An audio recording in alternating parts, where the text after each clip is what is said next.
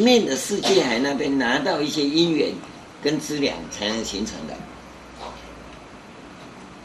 同样的，华藏世世界海的将来是不是还有？对不对？华藏世界海里，那有很多世界种，世界种里有很多世界，每个世界都有佛，而且还无量无边的佛，所以现在这个世界。世界海里也有无量无边的佛，那么我要礼敬全部穷尽，这个叫多，而多不离一，一不舍多，所以一多相即，一即是多，多即是一，这个叫不生不灭，这个就是这个理论的一个核心，本体界的特殊现象。所以讲一多相融，一多相即啊，都是就本体界来讲的，我们都不会解释这个问题啊。所以你听人家讲到十玄门的时候，你很喜欢听，一去听哦，除了讲的人没睡着，其他都睡了，因为讲的人也不知道他讲什么，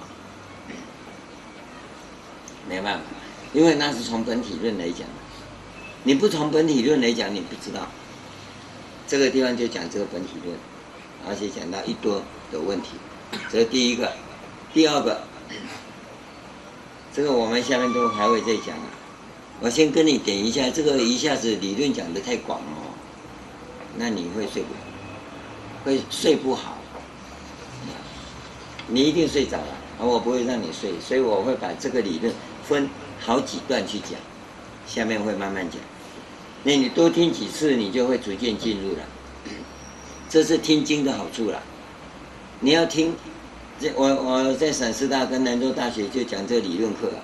这理论课一讲啊，因为学校我跟研究生跟博士生讲的，那理论要讲完整的。啊，这次假如有人要去去去兰州大学听也可以啊，欢迎你来啊。不过要报名啊，因为他只限二十个名额啊。那理论讲我就要完整的讲，可讲经不能完整讲，因为这不是哲学课啊，所以要分开慢慢一步一步讲。这个本理论的部分还会再讲，那重点是下面这个第二个重点。我以普贤行愿力故，身心信解如对目前，这是这个三个大愿里头啊最重要的一句话。你看啊、这是第一个。你看那个称赞如来呀、啊，称赞如来这里也有，看一看，看第二页，称赞如来的地方，我念一下哈。复次三男子言称赞如来者，所有见法界、虚空界、十方三世一切刹土，所有即为尘。即为一一尘中，皆有一切世间即为尘数佛，一一佛所皆有菩萨海会围绕。我当悉以甚深现圣洁现前之见，有没有？这个地方啊，其实这个这地方是掉了一句话，应该是哈、啊，我以普贤行愿力故，悉以甚深甚解现前之见。原文应该这样才对，因为第三大愿。也是一样。复次善男子言广修供养者，所有见法界、虚空界、十方三世一切佛刹，即为尘中，一一各有一切世界，即为成数佛，一一佛所种种菩萨还会围绕。我以普贤含愿力故，起身信解现前之见。那么都有，我以普贤行愿力故。那我们这个地方啊，我要跟各位讲，这我从行文的格局来看，说第二大院那里掉了这个东西。那这个地方你知道吗？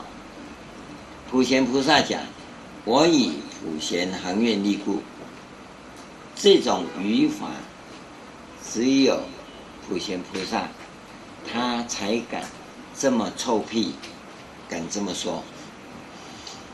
观世音菩萨、地藏王菩萨、文殊师利菩萨从来没有讲过“我以观音愿力故”，或者“我以妙手愿力”，或者“我以地藏恒愿”。地藏菩萨还号称啊，对不对？大愿地藏王菩萨，他他们怎么都没有他的语言出来呢？这个叫做普贤符号，普贤符号，这个普贤符号啊，在《华严经》里头出现一千多次，八十卷经文而已，相当多啊。为什么它会出现普贤符号？因为华严的行法叫做普贤圣，普贤圣跟其他的行法完全不一样，因为华严的行法。是一圣不共别圆，一圣不共别，啊，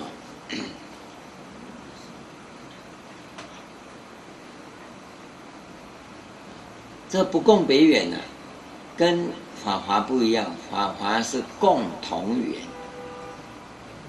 这个是不共别远。那为什么要讲这些呢？这我是让各位了解一下。《华严经》里啊，有一个思想，叫做因陀罗网境界门，有没有听过？啊、什么叫因陀罗网，或者叫天地网？这个因陀罗网境界是说啊，每一个世界，每一个佛国土啊，都有正法，但是因为它的因缘不同，表达的方式不一样，因此啊，每一个世界的佛法。就像摩尼宝珠一样，所以娑婆世界是一个娑婆摩尼宝珠，极乐世界是个极乐摩尼宝珠，净琉璃世界药师佛那里是净琉璃宝摩尼宝珠，每一个不同的世界就摩各有一个宝珠。那么天台呀、它是讲到最高的，代表的是法华摩尼宝珠，叫我们娑婆世界。是由天台来做代表的，不是由华严做代表，是吧？用《法华经》做代表。那么其他的世界各有不同的这种表达方式。天台是代表我们这个世界，极乐世界一个代表，药师世界一个代表，哪一个可以代表全部？华严。华严是把所有佛的摩尼宝珠通通网罗进来，它就像因陀罗王境界一样。所以华华严这个法跟其他的法不一样，其他的法都单一法，华严这个法是无量无边的法，它是在表达这个意思，这个才叫做不共别圆，跟所有其他的地方是不同的，了解这一点吗？啊，现在我要跟各位讲，这个法因为有这个特色，是以普贤菩萨为代表，你修这个法就叫修普贤圣，跟你所修的法是不一样的。所以我跟各位讲，你要来这里修法，你要有个很高昂的信心，这个是自信一定要有，但是要谦虚。知道吗？假如你有这个自信而不加谦虚的话，就会变成傲慢。你要留意到，所以我们在选弟子就在选这里。你有没有信心？没有信心不要。第二个，有信心有没有谦虚？不谦虚也不行，因为你会变成基基本教义派，极端分子会陪他。会变成我的最好，你们都不好，那这个不行，因为其他的不是不好，他是释迦牟尼佛的法，你怎么可以诽谤释迦牟尼呢？对不对？你必须尊重他，因为此方众生需要这个法，还原这个法在过去适合，在新时代里它也适合，其他的法在新时代能不能转过来还不知道，但我告诉你，我们已经转了。我新思想理论都架构好了，就等着我们去推动而已啊！所以我们呢，一定要谦虚，要尊重释迦牟尼佛的法，乃至十方世界一切诸佛的法。要不然你怎么网罗整个法界所有的法呢？法眼是可以网罗的，所以它叫因陀罗网境界门。它的殊胜关键就在这里。所以呢，这个法里面因为是普贤圣，所以普贤符号就会出现很多。这就是它关键。很多人不知道为什么，我告诉你啊，你要研究佛教思想。千万不可以走日本人的路。日本人是没脑筋的，他没文化。我不是瞧不起他，因为他很不值得人家瞧得起。你不要跟着他们走，他们是比我们早开放，接触西方早一百年，没有错，早一百年。那我们就一直要跟着人家走嘛。他很多地方的思想是弄错了。所以我们一定要用我们的方法来解读，这是我跟各位谈这个部分，你应该要留意的。这个也是我们本体论上跟西方本体论完全不同的地方。有机会我们还会慢慢跟各位再谈。先先把这个部分跟你解释，身心性解读对目前，我们明天再讲。好，大家请合掌。我此普贤殊胜行。我此普贤殊胜行，无边胜福皆回向，无边胜福皆回向，普愿成溺诸众生，普愿成溺诸众生，速往无量光佛刹，速往无量光佛刹。南无普贤王菩萨摩诃萨，南无普贤王菩萨摩诃萨，南无普贤王菩萨摩诃萨。南无普贤王菩萨摩诃萨。南无普贤王菩萨摩诃萨。南无普贤王菩萨摩诃萨。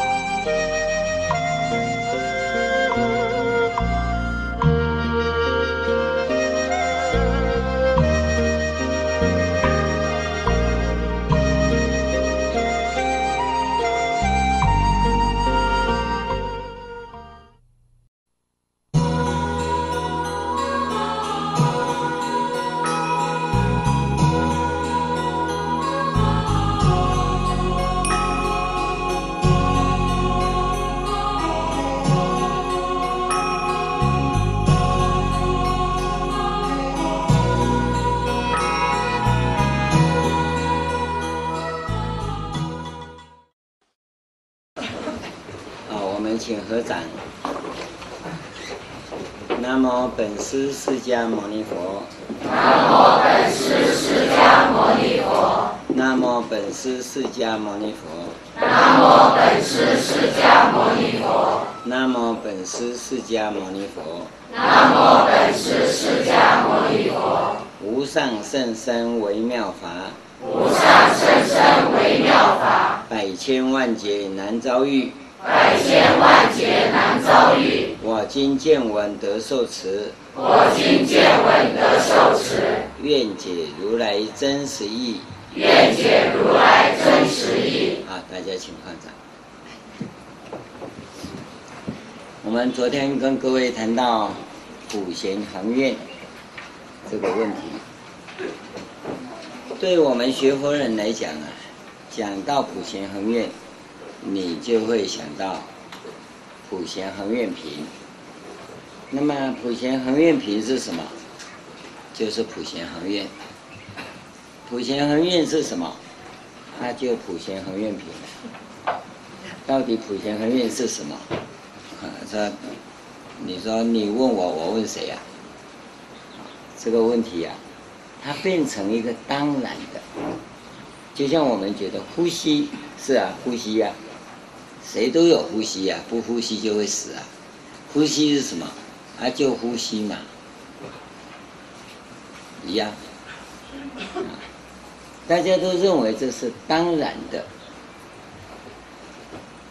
那你所得的功德啊，非常小，不能说没有。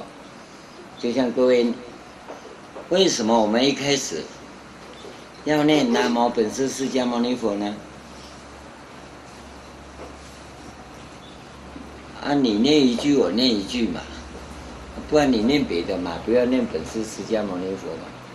为什么要念本师释迦牟尼佛呢？讲不出来，就功德无量，就带过去了。你要知道，能够听到南无本师释迦牟尼佛，这个因缘呢、啊，就已经非常难得。你还能够啊，称赞南无本师释迦牟尼佛，是对本师。释迦牟尼佛的一种称赞，称赞如来嘛，你就是称赞，那当然就有无量的功德。可是当你什么都不知道，你念我也念，甚至于啊，念佛机一放，我也就跟着哼了两句。我告诉你啊，同样有功德。不信你看看。你一遇到人就就骂他三字经哦，你看有没有功德？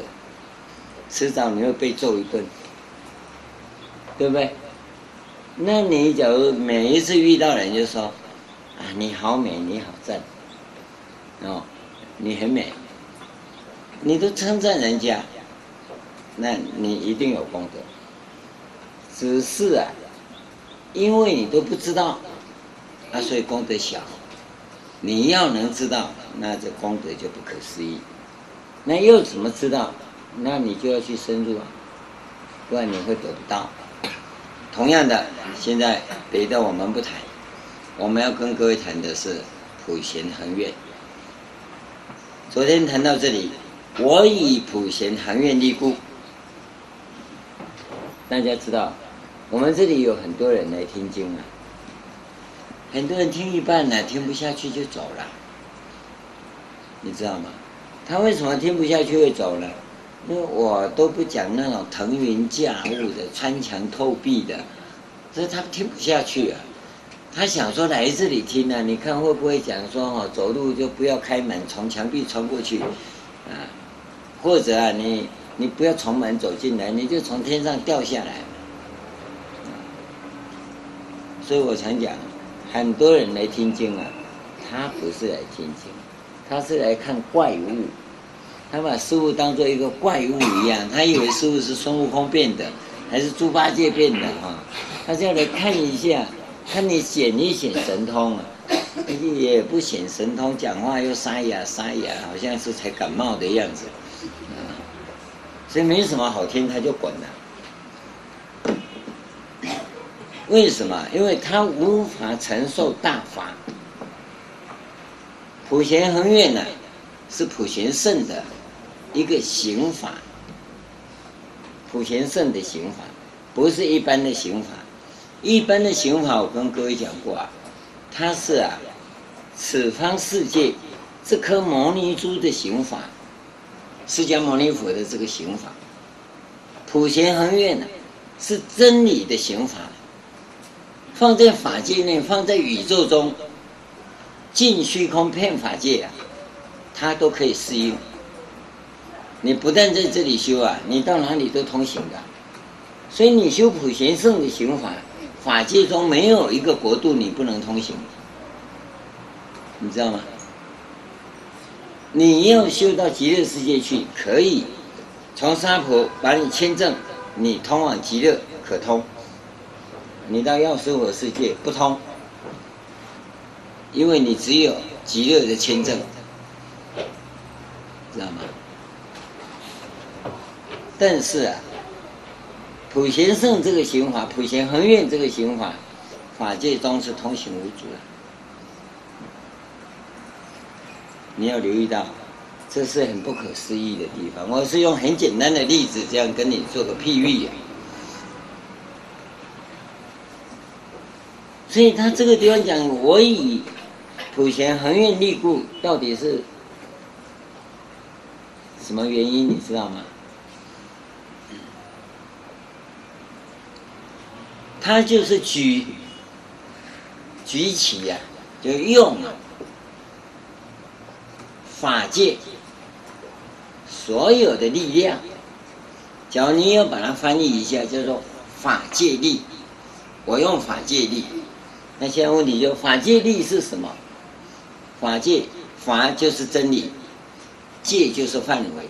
真理的范围里面，它的整个。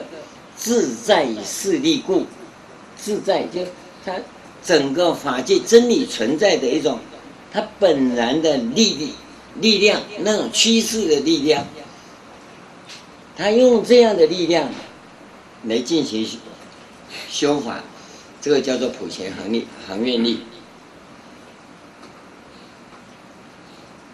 我们修行都是我们个人的利益。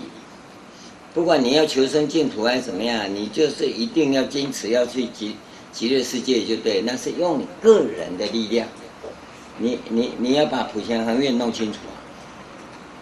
你修行都是用个人的力量修，对不对？所以呢，他就发明出有一个他力，有外在的力量，那就用阿弥陀佛这个力量来摄受你，把你吸过去。那阿弥陀佛就好像是一种万有引力一样。那万有引力的话，它是这样，不管你发愿不发愿，通通把你吸过去就对了，对不对？但是它不是这个意思，它是什么都吸，可是它有一种状况，阿弥陀佛啊，假如你说你发愿要去，一定要受到他一定会受到他的摄受力过去的话，那不是万有引力。那叫做磁铁，磁铁的吸力，磁铁呀，你这边必须要是什么？是铁，那它的磁铁的才会吸，把铁吸过去。那你发愿不往极乐世界去，他就不吸你啊，因为你不是铁啊，对不对？铁是有所选择的，你知道吗？假如阿弥陀佛对于娑婆众生是有所选择的话，阿弥陀佛不能叫无量，不能叫无量。他既然叫无量光、无量寿，告诉你，阿弥陀佛是属于呀万有引力，什么都吸过来，知道吗？当然。你要毁谤他就没办法，毁谤就是什么绝缘的。可是绝缘还有一种现象，万有引力绝缘体也吸过去，你知道吗？阿弥陀佛不会排斥你，你放心，这才叫做大慈大悲。你能体会到吗？阿弥陀佛假如说啊，你是诽谤者，那对不起，不能来，那就不叫阿弥陀佛，那个啊。要改了，叫非阿，阿是无嘛，对不对？不管你是发阿的音还是哦的音都无所谓了。我们这里不区别，但有人很区别哦。你要念阿弥陀佛，不能念阿弥陀佛，有没有？这有没有吵过？台湾吵好几十年还在吵，啊！你只要跟他讲阿弥陀佛，他就不欢迎你。我们是阿弥陀佛，不是阿弥陀佛。我就不知道阿弥陀佛跟阿弥陀佛有什么不同。啊，头上的几个点好像有不一样的样子。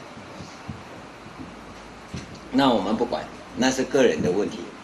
现在我要告诉你的是，阿弥陀佛本身呐、啊，它是无量，所以它是万有引力，他是这样的情况。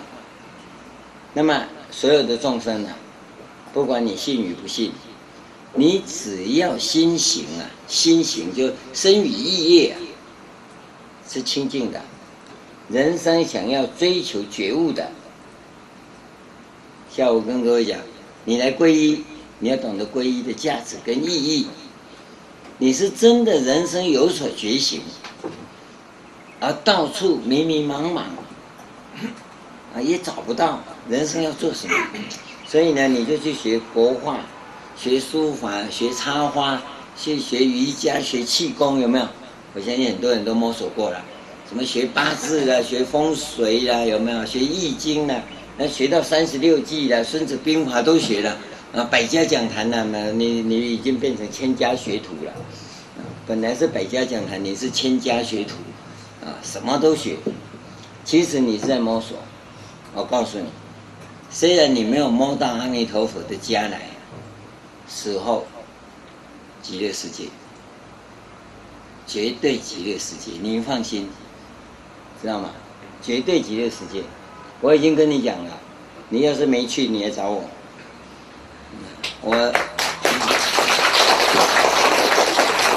你要死后不知道哪里去，阿弥陀佛说对不起哈，你没有签证不能来，你也找我，我一脚就把你踢进去。只要你在生命的过程中，你有在反思这个问题，我们来这个世间是干什么的？对不对？我我我们这样混到底混对不对呀？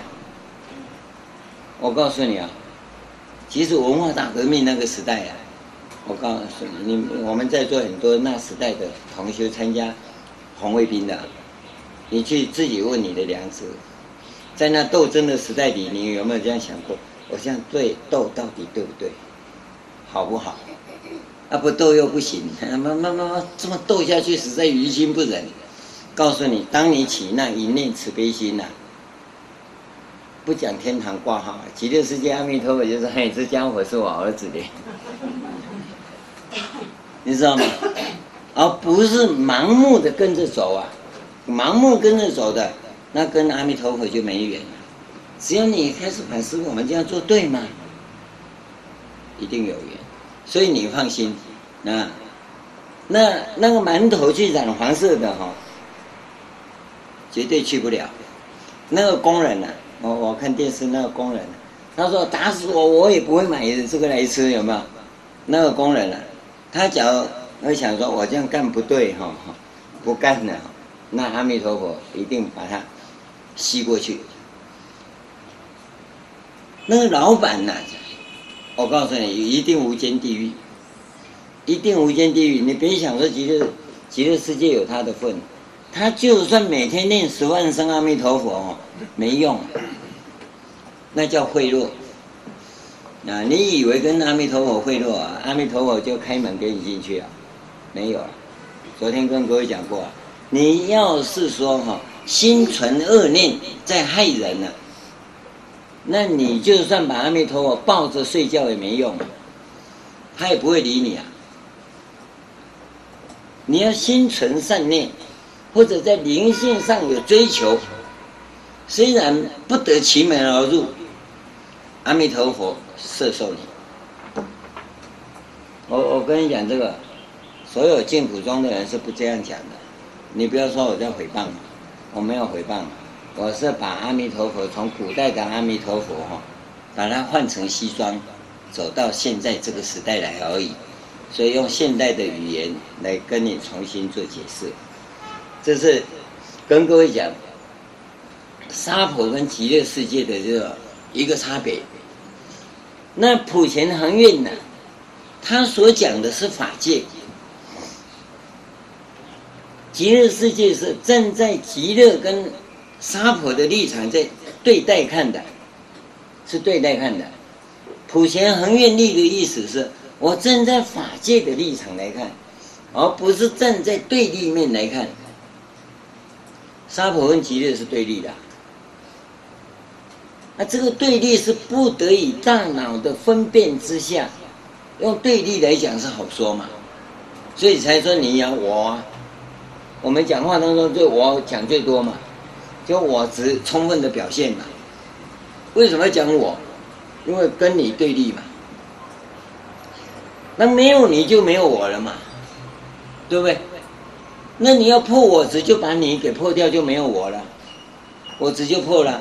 问题你无法破你，为什么？因为你对你呀、有贪，顺的话你会贪，逆的话你有嗔。看不到你的话叫白痴，所以你具备贪嗔痴的条件嘛。你要能够有你哦，不贪不嗔，能吗？所以你没办法，为什么？因为你有我，因为有我就有你，因为有我有你的时候，你对立就起来，你就喜欢不喜欢嘛？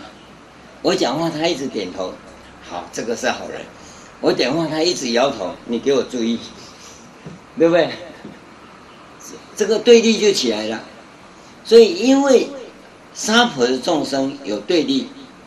所以才会产生一个化成，极乐叫化成嘛，就接引你到那边去，把你的善根培养起来，到成熟的时候，那再放你出去，在法界到处走。但是你现在在这个时代，是华严的时代，你来到华严道场里，听受华严经。那你就应该感受到法界力的存在，就普贤恒愿力的存在。那普贤恒愿的行法，它是站在法界的立场，所以它是请整个法界的力量。它不是什么力量，它是一种势力，局势的力量。啊，我我们最近常看到那个，我刚刚看看的报纸。什么？昨天啊，台湾那个嗯阿里山的小火车啊，他刚走到那里，那倒霉该死的别地方不死，跑到台湾去死。你看，那有一棵大神木啊，上面它是楠木啊，那楠木的枝干断了，打下来，第七节、第八节车厢的游客啊打死了，啊，一百多人受伤，呃，五个现当场死亡。你你你会发现到，那一种是什么？一种自在势力，他就滑下来嘛，啊，你刚好到那里去赶死嘛，对不对？万一那个时候，那个火车说我们慢个五分钟走，你一定在车上跳，为什么误点？为什么迟到？你们没效率，对？你就把他骂的赶了，赶着准时开车到那里，赶赴死亡。对？四节车厢啊，前后各一节，通通掉到十公尺深的那个山谷里面，所以受伤了一百多人。这个是你会看到他一种势力在那里，他从树上掉下来，一一个枝干而已啊，打翻了四节车厢啊，当然那是小火车了，啊，小火车。我们在修行也一样。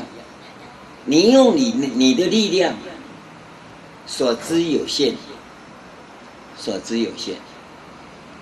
那你要用整个存在的那种力量来啊，那势力就很大了，就很大了。他这个地方所讲的是这一种局面，那你修行能不能用这个局面来修？我我跟各位谈这个问题啊，是很新鲜的。普贤恒愿是没有人解释过，没办法解释了，因为它主要是关键来自普贤圣。普贤圣这个词啊，我要重新跟各位做做个说明。佛法分大小圣，有没有意义？没有意义嘛，对不对？小圣呢，又分声闻顺、缘觉圣，没有意义吧？对不对？那么大圣呢，它又分两个：菩萨圣跟一佛圣。那个声闻缘觉怎么讲啊？什么大在小圣、中圣，我们都不谈了。大圣分这两个，一个是菩萨圣，菩萨圣又叫波罗蜜圣，菩萨圣就修六波罗蜜嘛，六度万行嘛，对不对？所以菩萨圣又叫波罗蜜圣。那么一佛圣呢，就搞不清楚了，就叫一佛圣嘛。一佛圣呢，在密教里头叫金刚圣，就叫金刚圣。华严呐，也叫一佛圣，但是它叫不共别缘，所以它跟一佛圣是有不同的。所以一佛圣下面来还要再分，分一个金刚圣，或者共同缘。密宗的金刚圣呢，是属于共同缘教。华严的一佛圣呢，是不共别缘，它又叫做普贤圣。在所有的修行分类里头啊，普贤圣是属于最高层次的。你去注意看看，小圣就跟各位你所要修行的一样，请自己全身之力投入。所以你会很谨慎，生与意业要注意，要怎么讲，要怎么讲，不能犯戒的，不能怎么样，不能怎么样，对不对？他一直不能怎样，不能怎样，这个叫声闻圣行法。到了中圣的时候，叫缘觉圣的时候，他开始在智慧领域上求解。到了菩萨圣的时候，不但求解，他又要到彼岸。所以布施、持戒、忍辱、精进、禅定、智慧等等，它也一直扩大。所以菩萨圣呢，是比前面的来的扩大。所以这里面它有一个状况。小圣这边呢叫出离圣，就是要出离道、出离心，要出离三界的牢笼。它第一个产生这，这里就产生出离心、出离道、出离行。注意哈。那么到了菩萨圣的时候啊，它就产生啊菩提心。应该来讲，从中圣就产生菩提心了，但不明显到菩菩萨圣啊，特别强调。菩提心啊，菩提道、菩提行，把这个菩提发菩提心的这个部分呢、倾向于救度众生的，就叫菩萨心、菩萨行、菩萨圣、菩萨道。你要留意到，所以从出离到菩提到菩萨就不一样了。过了菩萨圣以后，要发普贤心、普贤行、普贤道、普贤圣，这是第十阶。所以一般来讲，金刚圣共同缘呢，都只谈到菩萨圣、菩萨道。菩萨圣、菩萨道真正强调的，是一佛圣的共同缘教，共同缘教。在菩萨圣里头，他真正强调的是波罗蜜，是空性。有没有留意到？你你对你你脑子里头的佛法稍微过滤一下，稍微过滤一下。菩提圣、菩提心、菩提道、菩提行，都是在波罗蜜圣里。这个地方讲菩萨圣啊，还讲不到，但是啊，都在菩提心这边讲。到了共同圆教的时候，一佛圣的共同圆教，他才一直讲菩萨行、菩萨心、菩萨圣、菩萨道。你要留意到，这是一个差别。过去没有人定义这区别啊。那华严的这个不共别圆呢，他强调是普贤心、普贤圣、普贤圣、普贤道。完全不一样，它是另外一个世界。所以，我在跟各位讲，你在读华严的时候，这个地方一定要有这种认识。你不要说净土五经都这样念了，普贤行愿品跟那四经是完全不一样。完全不一样。那四部经啊，一论啊，顶多是能够讲到菩萨圣而已。所以他要拿菩萨圣来包括普贤圣的，你会觉得怪怪的，说不上来，说不上来，因为你想要用小包大，你问他普贤恒愿是什么，他又讲不出来，他又讲不出来。普贤恒愿是站在这样的高度上来讲的，所以他的行法，他有一个很重要的行法。也就是，净土中讲他力的一个叫什么？根源，但是它不是他力，它叫法界力，它就跟万有引力一样，本来它就存在那里，他没有说什么法界有一个特别慈悲心，没有，这你要记得，真理的本体呀、真理的本体呀、是没有意志作为，这当中没有。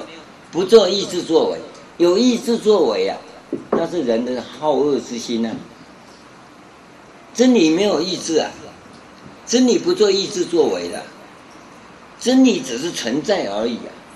所以它的本质就只告诉你存在，它存在它的运作，它有运作的模式，它只是这样而已，没有任何意志在里面。只要有任何的意志啊，都是独裁者，因为他是最高权力机构嘛，对不对？他可以创造，就可以毁灭啊。所以你用上帝来创造这个世界，上帝就可以毁灭这个世界啊。啊，可是呢，因为上帝是人把它创造出来的，你要记得这个原则啊。上帝不是自然存在的。是人的大脑把它创造出来的，所以你会发现，他创造伊甸园没有错吧？可你会发现呢，这个万能的上帝创造伊甸园，他怎么忘了？你把那条蛇放到伊甸园里头去，对不对？它是万能的，它创造伊甸园的时候就应该把蛇给隔绝了嘛，不要给蛇进伊甸园就好嘛。那亚当跟夏娃就永远不要穿衣服嘛。就没事了嘛，他没有办法解释这个问题，啊，这无所谓，因为他们偷吃禁果，啊，啊，好了，生了一堆子孙，啊，这些子孙应该都是上帝的子孙呢，怎么坏人那么多啊？对不对？我不知道各位在座的有没有坏坏蛋哈，因为你可能是蛇的子孙呢。不是龙的子孙，我们是龙的子孙呢，不一样的。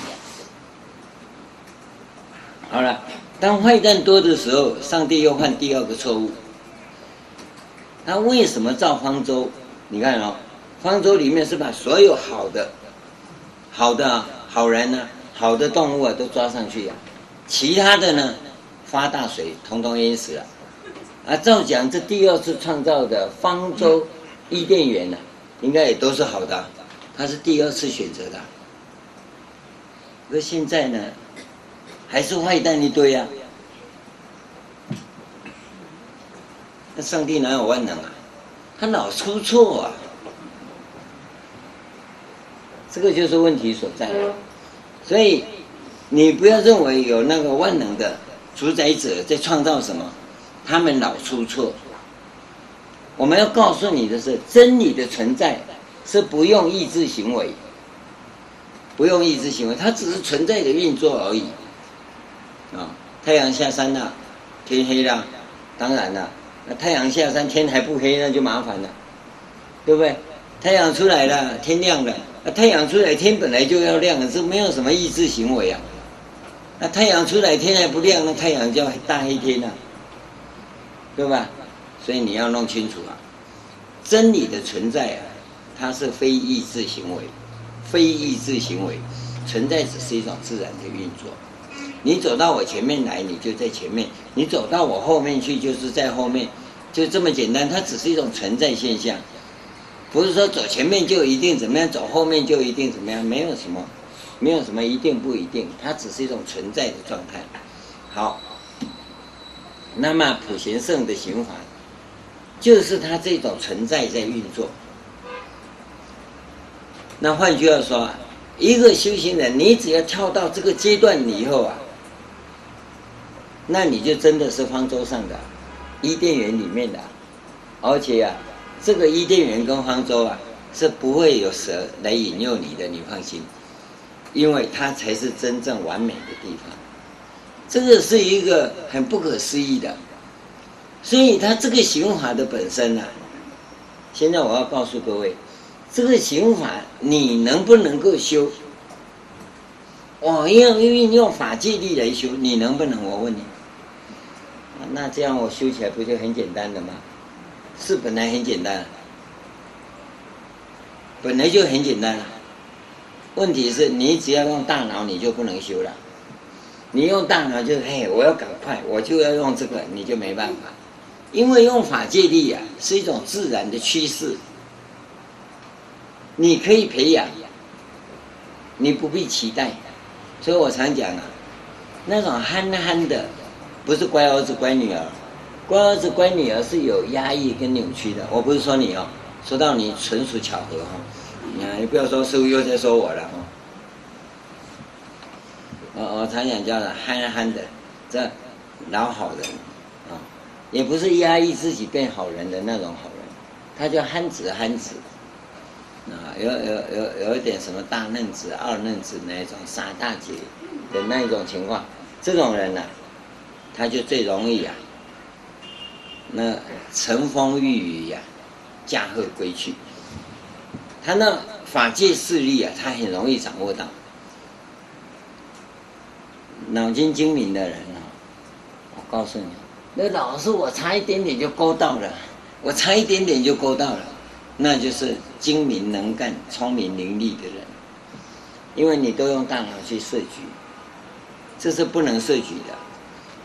大脑啊，大脑啊，跟真理啊，永远是平行的，不但平行啊，大脑是没头没尾，因为它只有一小段。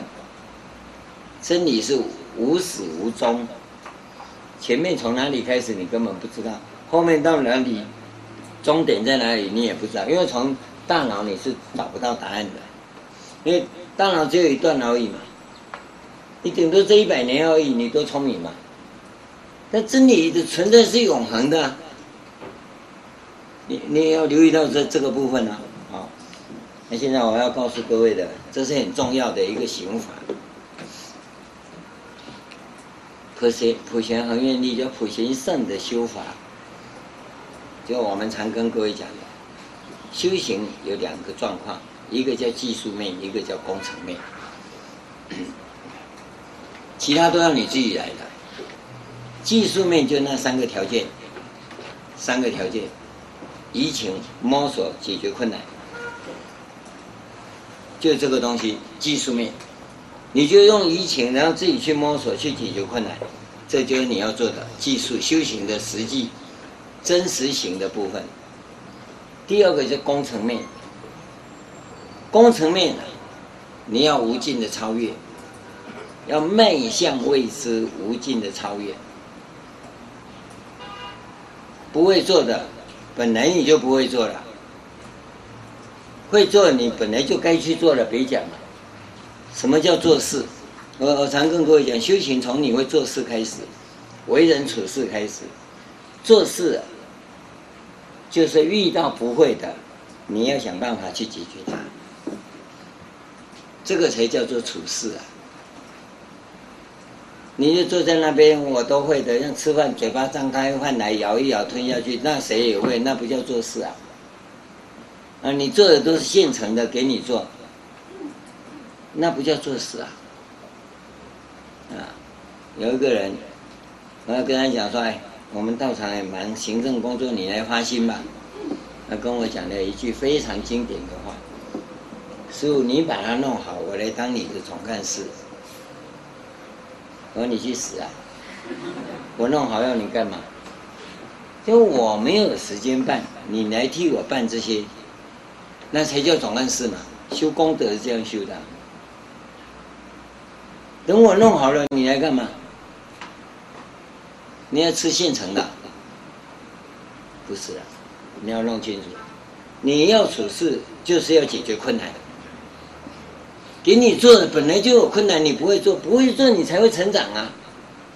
都是你会做，你会成长吗？修行是迈向未知啊，在你已知之内，不就修行吗？留意到没有？修行很重要的基本观念，跟你日常生活不一样。所以在生活中啊，你就应该多去接受苦难的折磨。我讲这样子啊，意思不是叫你回家拿个菜刀往头一泼哈，这苦难的折磨，那叫活该。重点不在这个地方，重点是要你在生活中你遇到挫折、遇到困难。那你要解决困难，你不要逃避。然后我跟他讲了，啊，他就说什么，那你就算了，那你就做不成了。他说怎样，那是拒绝你的话嘛，你要想办法来降服他嘛。所以我说啊，推销员呐。成功的推销员是最典型的修行者，他原因就在这里。你知道，全世界最大的一张保单呢，是一日本人一个叫袁一平写的，他做的。他为了把这个保单卖给 Suzuki 集团，卖不进去。那么他也知道，那个总裁呀、就住在那里。他去收集他的资料，每天去敲门，每天都有一个老园丁出来，穿个工作服。什么事啊？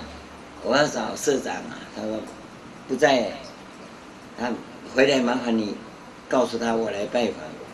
每天给一张名片，好像给了三盒。三百张，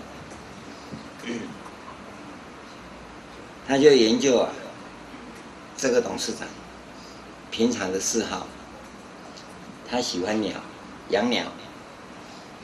这个袁一平每个礼拜六到礼拜天都到庙里去住，在那边拜忏，你知道？然后礼拜一到礼拜五每天都去拜访，每天去敲门，敲门。那个老园丁就出来，每天跟他拿一张名片，花了差不多，我我我记不太清楚，应该三盒了，三百张就一年了。有一天呢、他刚把名片拿出来的时候，那个老园丁刚刚接过这个名片，里面有一只鸟飞出来，啊，那是什么鸟？那老园丁，你也认识鸟？他说是啊。我认识啊，他那好，就抓着他手，我们里面坐，这个就是那个总裁。他们谈了一下午，缔造了人类历史上最大的一张保单，到现在没有人突破。你可能会以为啊，我去研究鸟跟卖保单有什么关系？这就是他克服困难的办法。修行人，大修行人，你不要以为他是个推销员，菩萨再来。你知道这个人是谁啊？他刚出社会的时候，他是到那个我们叫什么当铺啊？当铺知道吗？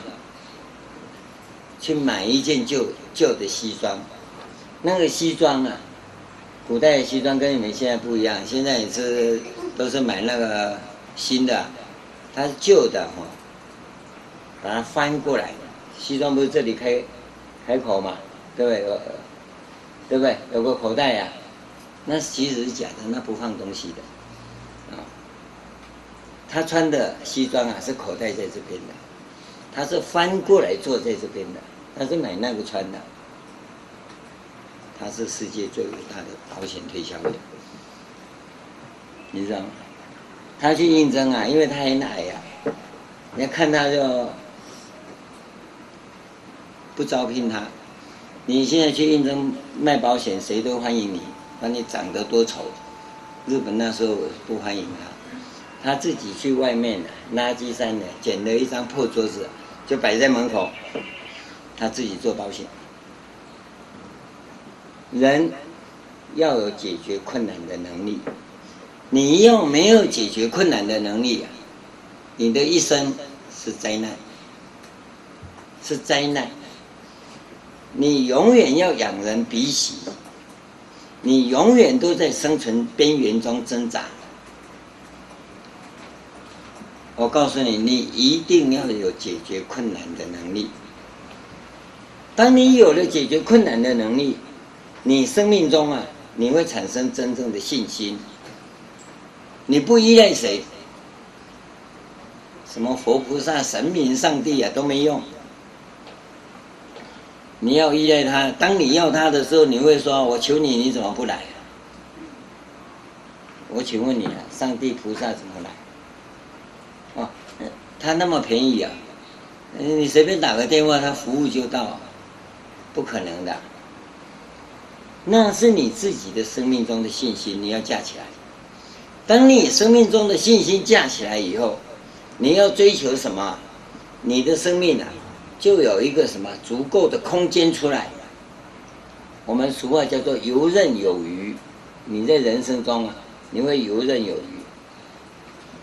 当你有余的时候啊，你就有可能修普贤行愿。当你无余啊，一直在生存边缘挣扎，普贤行愿你没办法修，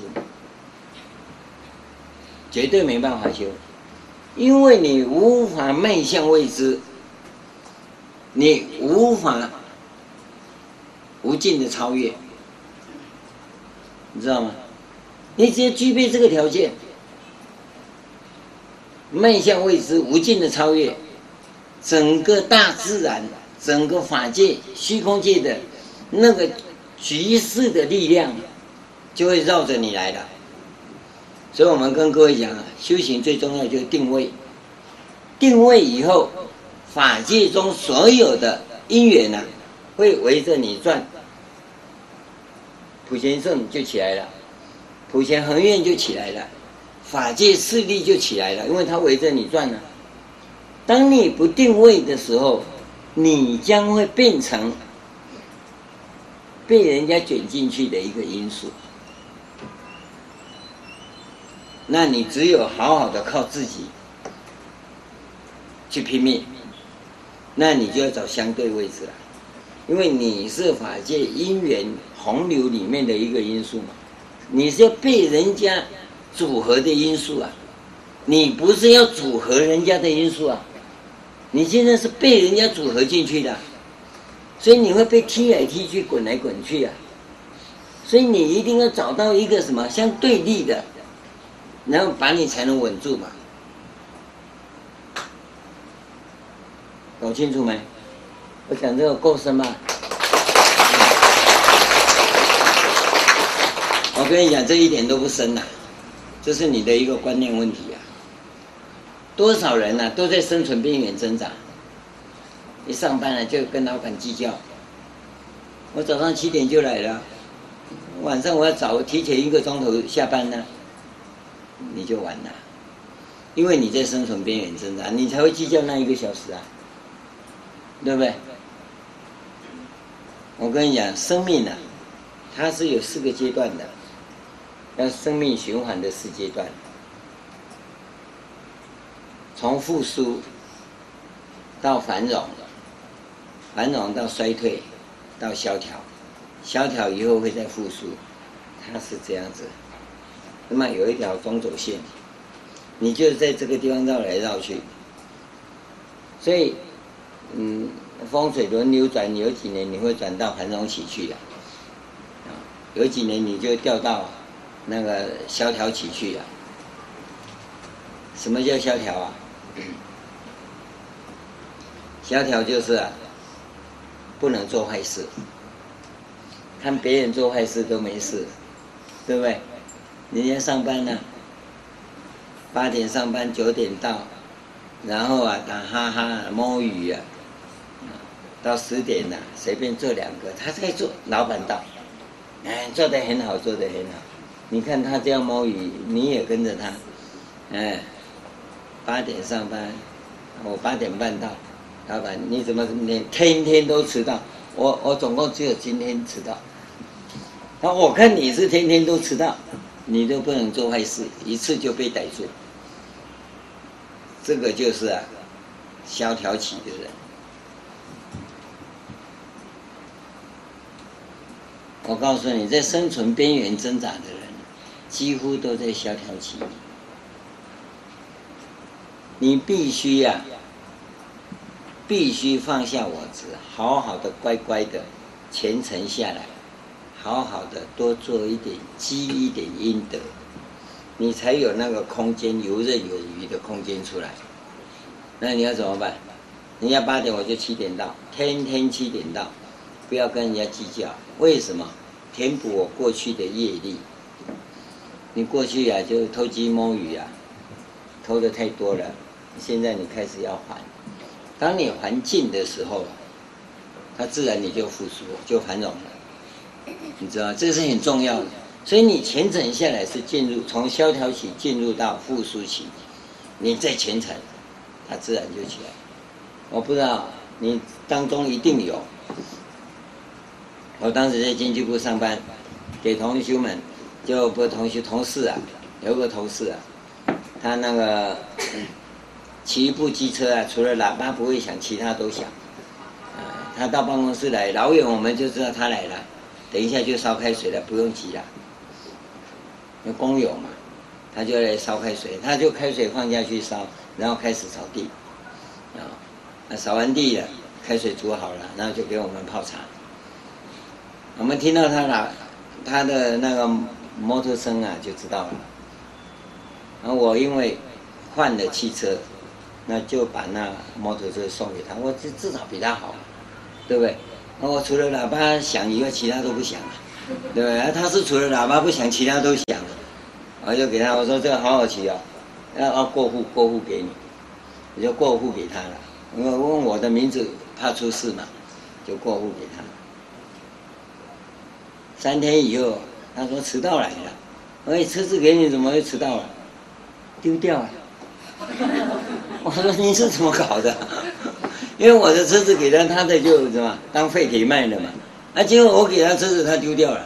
我说我骑那么久不会丢，给你骑三天就丢了，他就没福报，知道吗？还有个同一个也是工友，啊，我们有跟会啊。他也跟会啊，他跟跟到最后啊，他就把钱通收回来。那平平常每个月是缴八百嘛，有时候七百，有时候六百这样。那缴到最后，他通通收一千块去嘛，那收回家就有钱。我们就笑他说：“哎，发财了哦！”嗯，很高兴回去。那一天回去呀、一个礼拜没看到，后来来了，我们说：“你怎么了？”啊，那天回去，我太太就住院了。我说：“那怎么了？”现在那钱都花光了，我说那你就正常了。我告诉你，福报不够的人，即使存了一些钱呢，讨债鬼就来了，你留不住啊，你留不住啊。太太把钱花完了，啊两个都很健康，可以再上班了。这个就是福报不足的人的现象。那你要怎么办？你只有虔诚。沉静下来，好好的积累德行，积累阴德，那你的生命空间才会扩大，才会扩大。有了这个生生命空间以后，你修行就可以成法界力修。所以你要真的没有福德善根呐、你要修这个法是没办法修的。而我告诉各位，不是你不能修，你要懂得这一个要领。嗯，你不要一修就想师父我这样对不对？你一直问对不对干嘛？你先好好修嘛。你有转变，师父看得到嘛。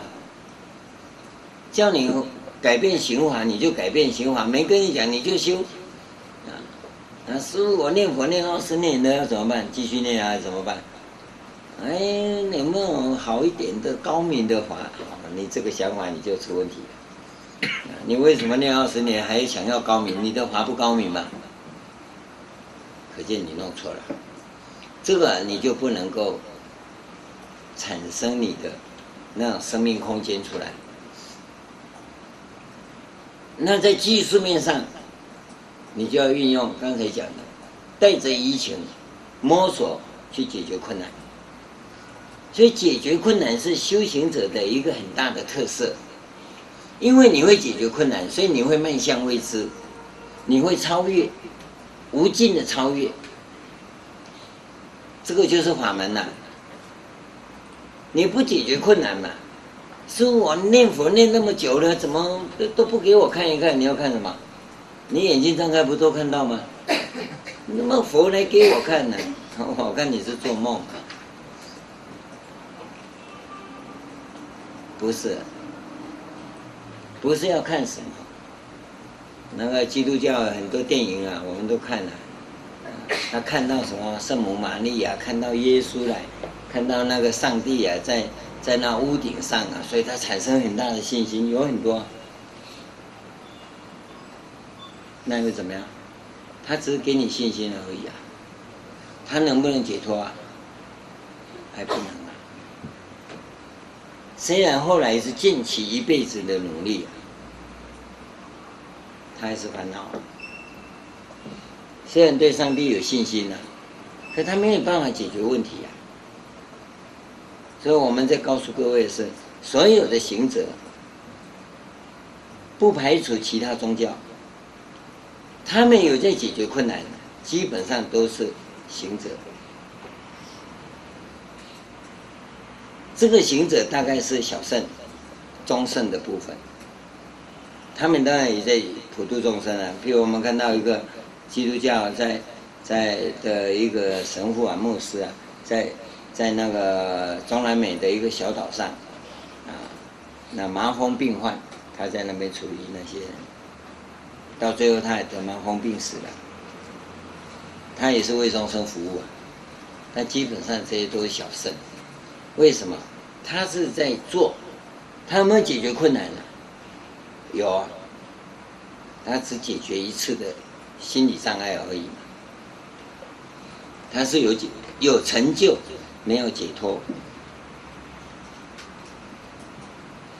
我们是要无尽的超越，你要注意啊，无尽的超越，困难解决了，还要继续再超越，再解决新的困难。无尽的超越，这这是技术面。技术面上面它有个工程工程面嘛，解决困难以后再超越，再超越，迈向未知，再超越，这是工程面的。所以这两个合并起来，你才能够行法界力的普贤恒愿，不然人不可能，不可能。现在在讲的都是个人主义的修行方法。他个人是做得很好，我们没有说他做不好，他做得很好。个人的部分，他的道德、他的意志、他的博爱，这些事都可以肯定。但是从佛教的标准或者华严的标准来讲，那就不是只有这样了，就不是只有这样了。不是人做好就好了，人做好就好，叫界内解脱，三界之内的解脱，你没有出三界。我们要讲的解脱是界外解脱，你要出离三界去，不再轮回的这个部分。所以你要留意到啊，普贤恒愿品他所讲的重点啊，就是普贤恒愿力。所以他这个地方讲这个行法普贤恒愿力是什么？我们要特别跟各位提一下，好吧？我们休息一下，等一下再讲。好，我们现在开始。这个普贤恒愿力啊，这四个字啊，普贤恒愿跟普贤恒愿力不一样，普贤行、普贤愿也都不一样。但是普贤恒愿四个字，是一个很重要的专有名词，普贤圣也是很重要的专有名词。在这两个词词汇之下，它有一大堆，在《华严经》里面，我在这里征求勇夫哈，有没有人愿意研究这个项目？《华严经》里面有关普贤符号的这一个课题，这是易学上很重要的。叫佛教向未来发展的，我们叫我是跟他叫第四期佛教思想发展。第一期是小圣时代，第二期是大圣时代，第三期是密教时代。宋以后，中国就进入文化停滞阶段，就没有再发展了。现在新中国建立，我们新文明要展开了。很显然的，中国佛教要进入新时代，所以这是第四期佛教思想发展。你愿不愿在这个风头上哈，先插旗，啊，先占位置？这个是大家可以做的，非常可以做的项目，嗯，好，非常欢迎，啊，接下来你就跟龙药师登记，啊，跟五师姐登，五师兄登记。我们欢迎大家在第四期佛教思想的发展上，这是需要第一个，他有文字工程的兴趣，要能写啊；第二个，他要有读书的兴趣。我一看书啊，密密麻麻，头就痛了哈，那就不行了。这个一定是要能够研究的。啊，我们在这里呀，这三十年来，我在这个地方，我是觉得发展的不错。啊，虽然我也是，也不能叫无师自通了，自己摸索。嗯，因为我们是走过旧时代，就以前农业的贫困的那个时代，一直走到现在这么繁荣、这么发达的时代。我们呢也读过古代的，也知道那时候的人对这些东西是怎么解释的，以及我们走到现在这个时代。那么我们用我们的立场，知识分子的现现有立场来投入、来观察，那他应该是怎么表达的？那么应该有一个更好的诠释跟表达方法，那不是我一个人能做的。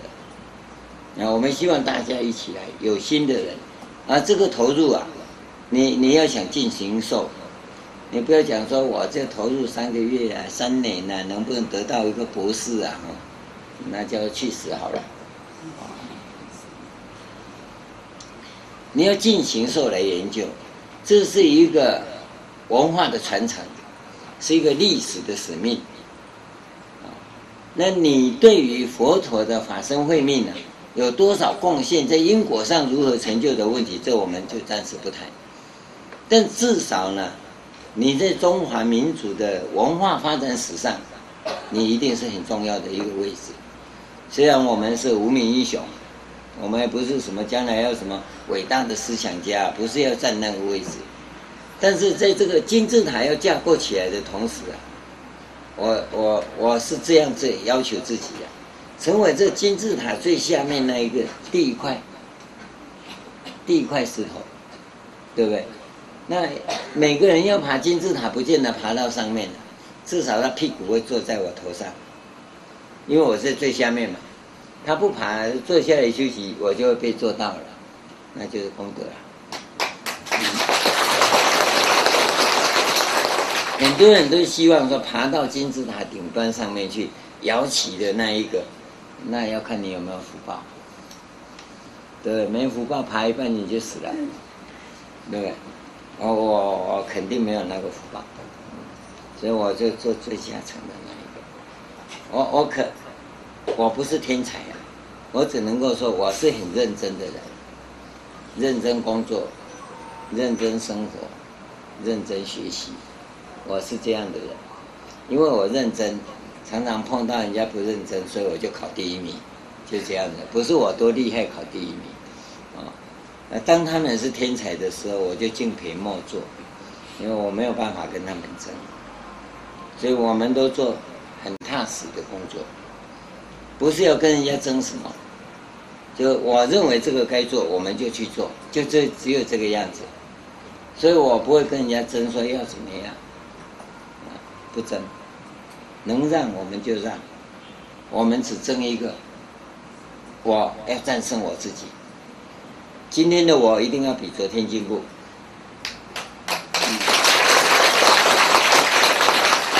我要睡觉之前就想，我明天一定要比今天进步，就这么简单。这是我的期许，所以我睡觉的时候不会做梦，因为我今天已经比昨天进步了，其他的就等明天比今天进步，所以我很好睡啊，啊，有时候都会笑醒，啊，睡到半夜我我我干嘛？而且笑醒来这里，笑到肚子痛，啊，你不不必挂虑，你要挂虑什么？呃，该做的做完了嘛，做到这里，剩下这些留给明天做。就算死了也甘心嘛，我能力做到这里，已经头痛的要死，该睡了。那剩下这些我知道，明天起来做。啊，要是睡下去就死了，不要紧，下辈子再写。所以你心无挂碍，所以你只要认真去做好你应该要做的，而你要做的是什么？摸索，解决困难嘛。然后我是一再的超越自己嘛。所以你不用担心，修行就是这样。当你这两个条件具备，啊，技术面的三个要件，工程面的两个要件具备，你大概摸索，我跟你讲啊，大概五年的时间，五年的时间呢，你的命运就改造了，好多不可思议的状况你就会出出现了，那只有你自己去做才知道，就这么。两方面五个要件而已，技术面三个要件，工程面两个要件。那你自己去要求自己，自己跟自己赛跑，你去超越你自己。五年后，快的三年了，我跟你讲，慢的五年了，你一定啊变成另外一个人。那你要不是的话，你就会被法界的大漩涡把你滚进去。你是其中的一个因素，那这五年是什么？是你的定位，让法界所有的因素啊被你所用，这是很重要的，非常重要的。一般人对于生命改造就看不到这一点，所以我常跟各位讲说，定位修普贤恒愿就修这个，整个法界的因缘就绕着你啊。你以你为中心，你要哪一个你就拿哪一个。那你要不然的话，你就始终是那边相对的。所以人家一讲到你的极乐世界怎么样，你就气得要死啊，因为那是你的理想嘛。所以你会产生什么法执？法执啊！因为我就要往生极乐世界，你还跟我说极乐世界不是这样。当人家讲法跟你不一样，因为你的对立产生动摇。但是当你到普贤恒愿力的时候啊，那就不是了，它不是相对，它是绝对，绝对，它不是霸道，它站在绝对的制高点，站在法界的立场来看，你是融为一体，融为一体，很不可思议。你的一起步就已经不可思议了，你的结果就更不用讲了。这个是我要跟各位讲说，普贤圣普贤恒愿的，他的殊胜在哪里的原因。我我还没有那么多的时间说，一直跟各位讲说普贤恒愿多殊胜，因为我不是宣传者，也不是广告家，啊，因为今天我们讲到这里了，所以我就讲一下。所以你是全世界第一个听到的人，还不只是世界的，大概在释迦牟尼佛教化下的这个历史里，你是第一群，第一群听到的人。不管你听懂不懂，反正我讲了，啊，你也听得很高兴啊。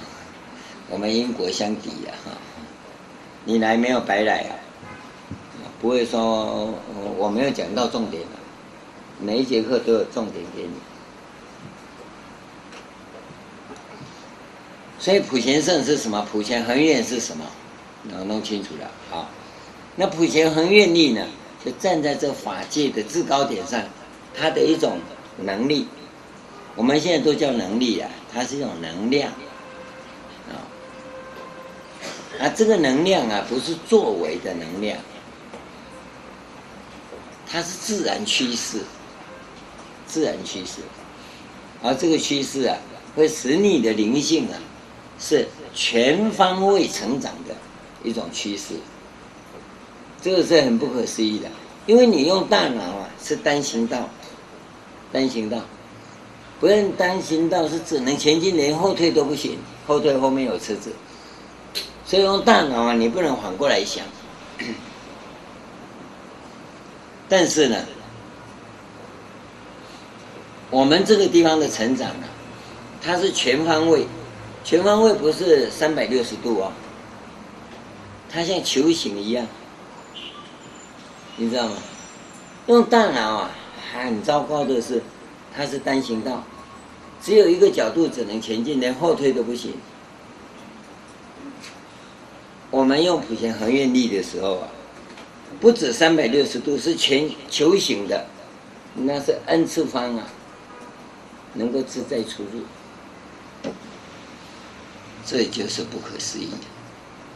所以你的生命成长是全方位成长，大脑是想象不到的，这个叫大不可思议。大脑想象得到的就可思可议嘛。我们现在要进入的。是全方位的不可思议。佛家在讲这个部分呢、啊，那真的是不可思议啊！啊，真的是跟各位讲，你能够来听学华严，真的是你的多生累劫所修来的。啊，你要说我多生累劫修来，这辈子怎么这么苦恼啊？哈，那是因为你造了很多业，障了很多人家的道。啊，所以你这辈子啊就苦恼万分，那不要紧，过了就过了。你从现在开始，按照刚才的讲法，你把自己的那个生命空间给留出来，不要一辈子都在生存边缘挣扎。留出那个空间来以后啊，你自然就游刃有余了，你就会觉得人生海阔天空。人生啊，真灿烂，真美丽，而且非常芬芳。这个是你绝对可以体会到的。可当你在生存边缘挣扎的时候，那就没办法了，因为你这个起心动念呢，都是什么？都是计较啊，都是计较。我举一个例子，你反思看看。大家，各位哈，菜市场你都有去过，我举这个就好了，女同志们比较有经验哈。菜市场去，你去注意看看，你跟这个菜贩买东西，要是老是跟他计较，算完了账啊，葱摸一根也好了，哦，辣椒要一个也好啊，你去注意看，他一定跟你没有好日子过。但是你假如老是给他啊，算了，不要找了。要是这样的菜饭哦，他下次你来啊，你要什么自己拿啊，没有关系，那个拿去，那个拿去啊，这个也给你呀，有没有？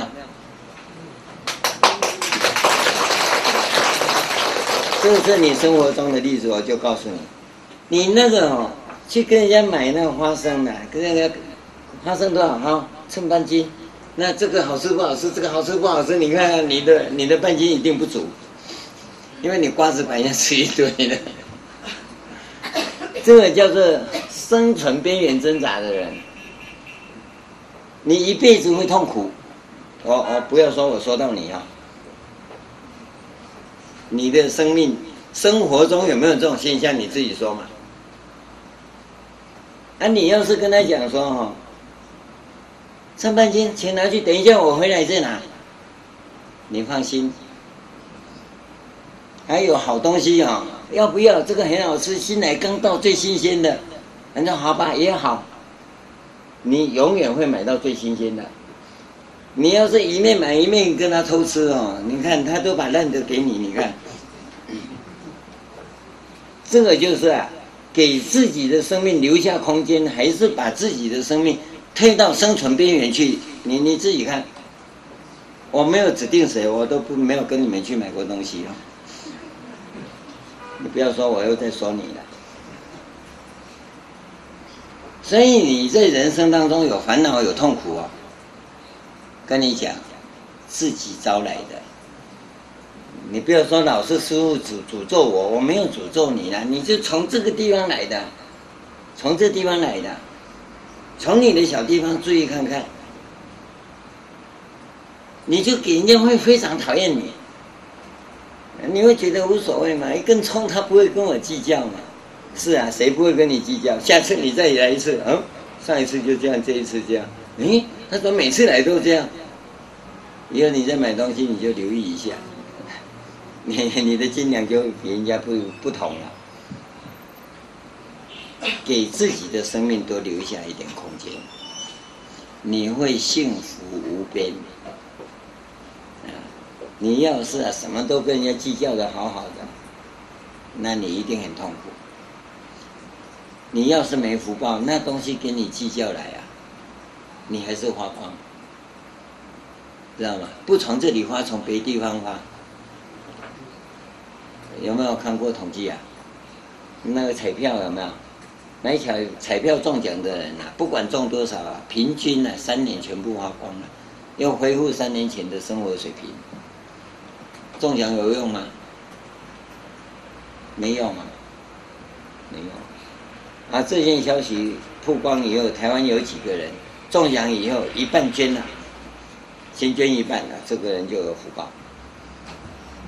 那中奖我不要，再捐一半或者捐十分之一，捐多少？赶快捐给慈善机构。课税当然课嘛，课完所拿的就捐一半去。还有一个最厉害的，我只要留十万块就好，我捡到十万了，其他通通捐了。他一定给他的生命留下非常非常广阔的空间，你知道吗？所以怎么做人，你知道吗？各位，假如我们学佛人呢，一个有宗教、有信仰的人，不懂得做人处事啊，你白信了，白信了。真的是这样，我我我讲的仅供参考，你你不喜欢听丢掉就好了，不要还给我啊，不用打包，啊你自己慢慢想想看，给我们自己留一点生命空间，那就是什么？古人讲的积阴德嘛，对不对？你现在会觉得说讲基因德好迷信哦，啊，我我我不讲基因德哈。自己留个生命空间总可以吧？从哪里？就从你生活中来嘛。你买东西看就知道了嘛。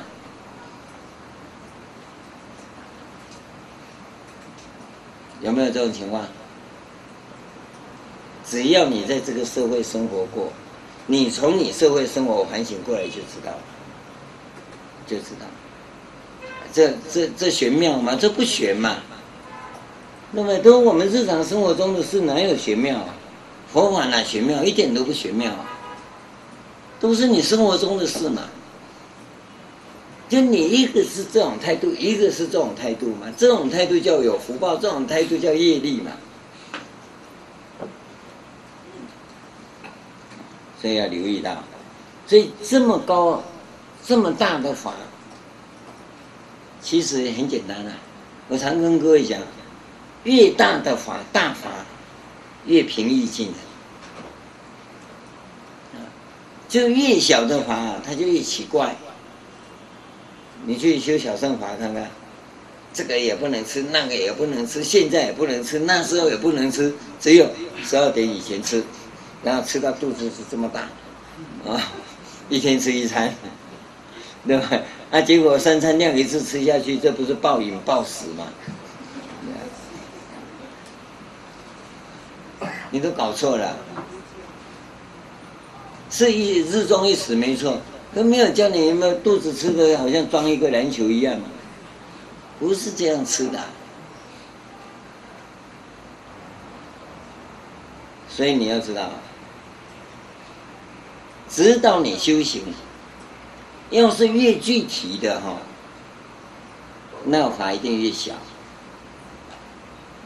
它它像竹竿一样嘛，钢筋一样嘛，一就是一，二就是二。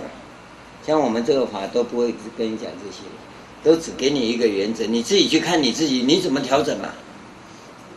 有没有跟人家偷拿 辣椒还是还是葱嘛？有没有嘛？啊，你说我没有偷啊？他他我在他面前拿，他说好啊，他气得不会讲话，对不对？嗯。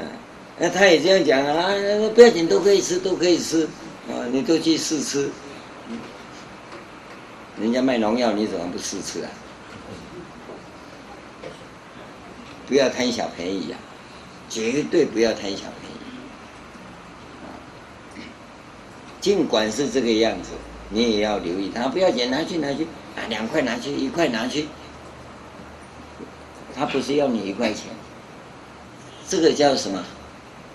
他的内心会很爽快，他看你这个人不错，对你来讲你也不差一块钱嘛，或者你现在没有零钱，下一次说啊，上一次跟你拿一块钱哦，啊连这一次哈啊五块给你算了，不要找了，他一定追着你哈，这里还有一块姜给你，对不对？人都有良知嘛，你会算你的，他也会算他的，那像你这种好客户啊，他一定巴结你。像你这种烂客户啊，他说去死好了。你每次来我都要少两根辣椒，你干脆不要来，是吗？你想想看，修行从这里开始。你要是能够预留这样的生命空间呐、啊，拜不拜佛啊，不是重点，知道吗？念不念佛啊，已经不是重点，烧不烧香不是重点。你要是一直在生存边缘挣扎，你就每天烧那个那么大高香啊，烧一百支也没用。你即使买大高香，你也跟人家计较，对不对？一支多少钱？十块，然后我买十支，算九十块啊，不然十支送一支啊。你去点的时候，那上帝在上面看到你这家伙，这都已经打了折，你也拿来供我。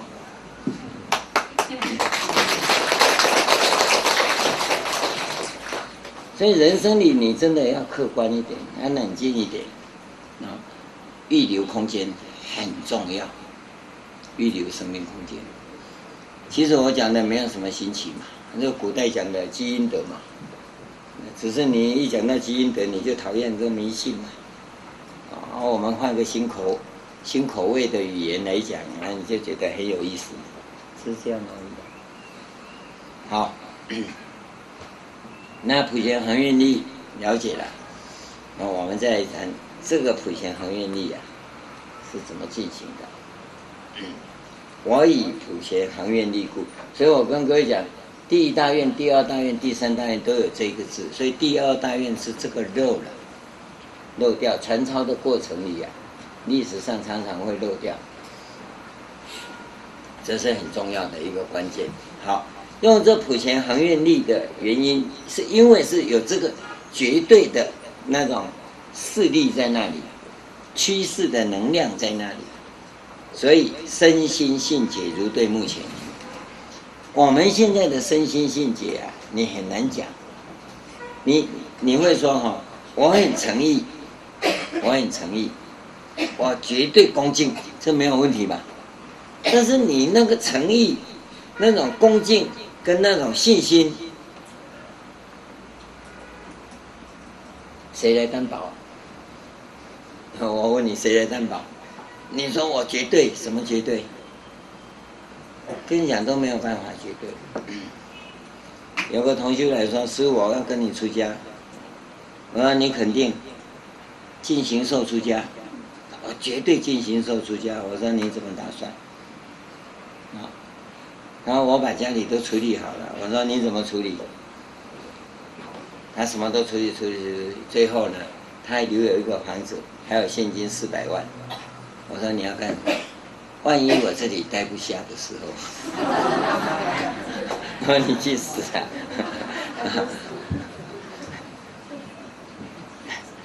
当下，我要跟你出家，我绝对恭敬，绝对诚心，绝对怎么样？他跪在那里还哭得哦，好凄惨哦，好感人哦。到最后就预留四百万，还有一个房子，万一这里待不下，回家可以去。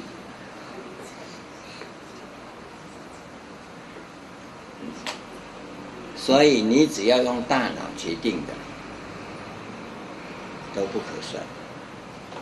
当下那个时候没错，你看现在很多年轻人，现在啊，很多年轻人八十九时候我看差不多了，啊，海枯石烂，爱你永不移。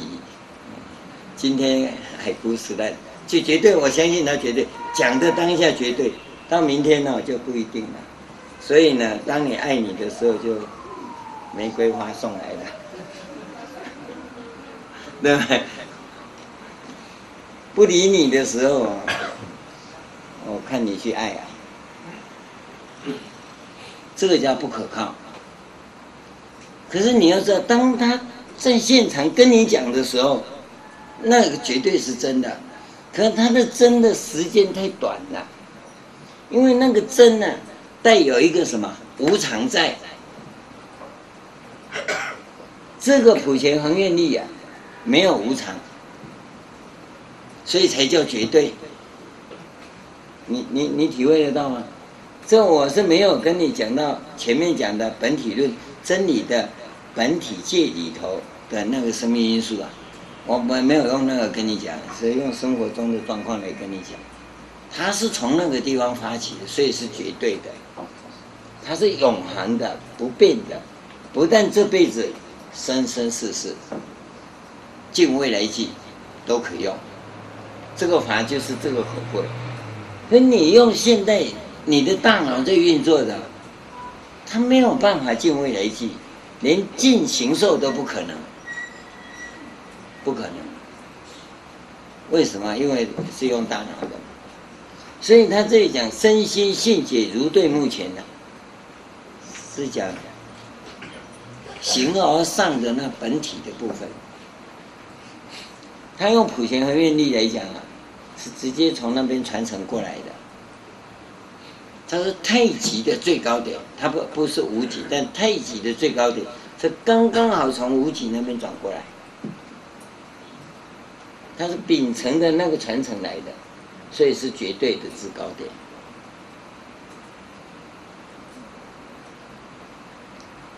所以以这样的情况来讲，身心性解呀，就没有问题了，因为那是绝对。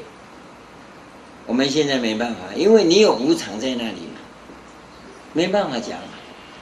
所以各位在发愿的时候，常常有一个但是，叫但书嘛。但是什么？我愿是这样发，我但是，假如，哦，可是这些东西都出来了。这就表示你信心不能坚固，不能坚固。他要怎么样？要经过磨练的。但是我跟你讲，这跟那种顽固、执着有没有？根本教义派的那个是不一样的，那是顽固执着的，他是非常坚持、始终不变的，那也不对。那也不对。我们这种情况就好像看到灯塔，我是朝着灯灯塔前进，朝着灯塔前进，不是叫你这样直线像射箭一样过去，那就是顽固执着。你必须按照啊水纹 绕过去，它可能会绕很远再绕回来，但是你的终点是灯塔那里。你该转你不转是不对的，对不对？那转出去不会转回来，当然不对啊。但我们大部分都会转，但是转出去就不回来了。灯塔在哪里？早就不见了，那就不对。所以这两个原因你必须克服。必须克服。所以修普贤恒愿，我跟各位讲，要五年的时间就在这里。这五年给你去锻炼，你必须在那边一直转，一一直一直去操练，抛出去了再拉回来，抛出去了再拉回来，而不能始终定在那里不动。那抛出去拿不回来也不行。所以我跟各位讲，你这辈子来呀、啊，跟师父发愿了，搞一搞跑掉了，那下辈子再来。一定会再来，你放心啦，不会让你跑掉的。啊，这这次跑出去跑太久了，下辈子再来。你不要看我们这里就有很多前辈子来了跑出去忘记回来的，啊，这辈子突然回来的很感动啊，师傅，我找你好久了，谁叫你找我好久？叫你不要跑就不会找我嘛，对吧？你自己跑掉了，当然要找我好久啊。关键就在这里。因为来到这个地方，就那个万有引力会再把你吸回来，可是你跑掉的那种因缘呐、太大了，所以这辈子你不见得还得回来。有很多人还得回来，那不好意思。为什么不好意思？有些人是偷偷的跑，回来的时候偷偷跑回来，啊，奇怪，那家伙不是不见了吗？怎么又回来？然后叫出来，然后头低低的不敢讲话，这叫偷跑的人。这两天又有一个跑回来了，啊，我人家打电话给我说他要回来，我说为什么要回来？他听说我不在，因为我这两个月都不在台湾，所以他就赶快跑回来。还有的人呢，想回来不能回来，为什么不能回来？因为离开的时候啊，他造口业。人家问你说为什么要离开？哈，师父都不好啊，很凶啊，很可恶啊。那你造了口业，你现在就不能回来。我没有叫你不能回来，可是他不敢回来啊，因为他把在我背后把我骂一顿，所以他现在呢，他一想到想到我就想到他骂我，他怎么回来？对吧？我不跟你计较，他也回不来，他内心有疙瘩，所以这都是个人因素。你这辈子回不来，只好下辈子来。因为这个法它有绝对的魅力。我在讲的时候，你不见得听懂啊。我现在已经讲得很清楚了，你也不见得听懂啊。当你闹情绪的时候，我要走就要走。没出家，包个两千块就可以出家了。结果去受戒跟我要两万，我说我收你当弟子是亏本的。对，来的时候说我很简单，两个箱子就进来了。走的时候五个五五五部车拖走。完了，这些因果你们要自己算，这个就是这种情况，所以你要懂得，因为你现在的立场里，你无常一直在起作用，所以你必须去避免一个问题，无常起作用的时候你要怎么办？这个完全是人事的问题。那人事你要怎么处理？你要一定要要注意到这一点。第一个，事情一定要把它做好。假如不会做的事情，马上提出这个我不会做。有些是你要去克服困难的，你不要说不想克服困难就推说你不会做，那你是没办法修行的。所以你只要尽力去解决问题，不在成败上面。你一定要去解决问题，你要不用心去解决问题呀、那就不是修行。因为在技术面上，这是你看移情摸索解决问题嘛。你现在遇到问题就要解决啊，那你没有解决问题的能力，你在修行上是很困难的，你只能修福报，没有办法修行。修行是要转凡成圣，所以你一定在做事上一定要去克服困难，这一点呢。我告诉你，绝不松，绝不手软。你不会做，我一定逼你，一定逼你们也要把事情做好。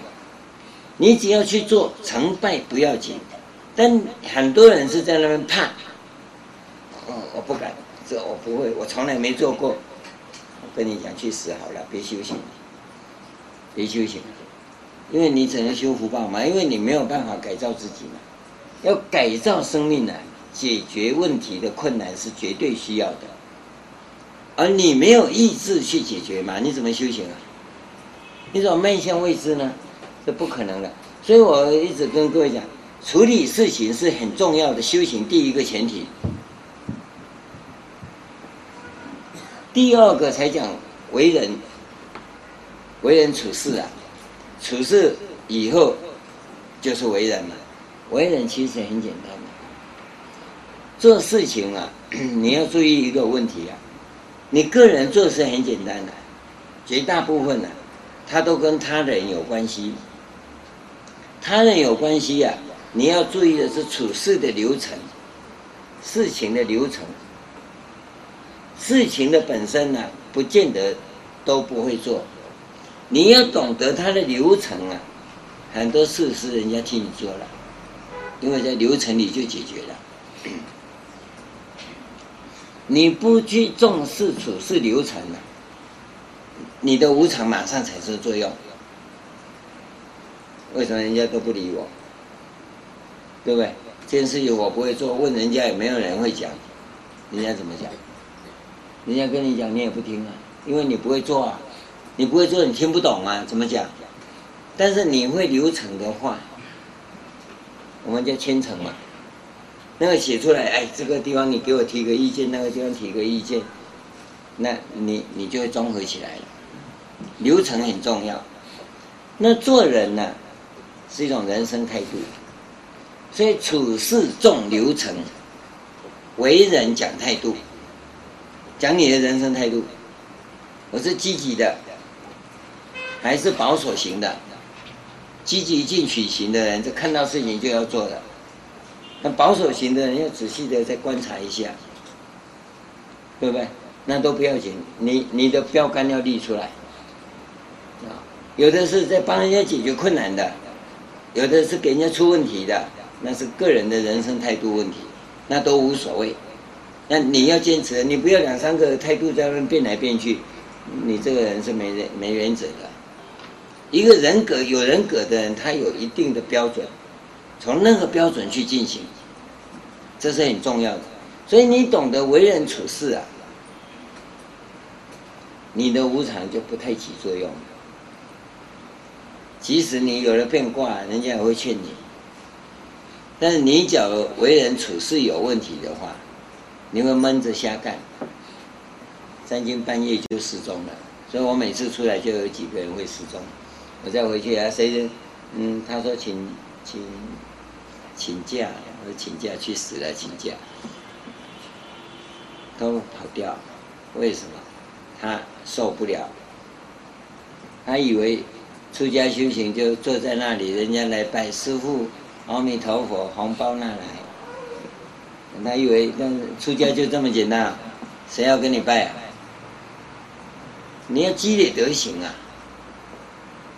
所以有好多事你要做，那做事就出现处事的问题来了，对不对？而且你要主动，你才会去解决困难嘛。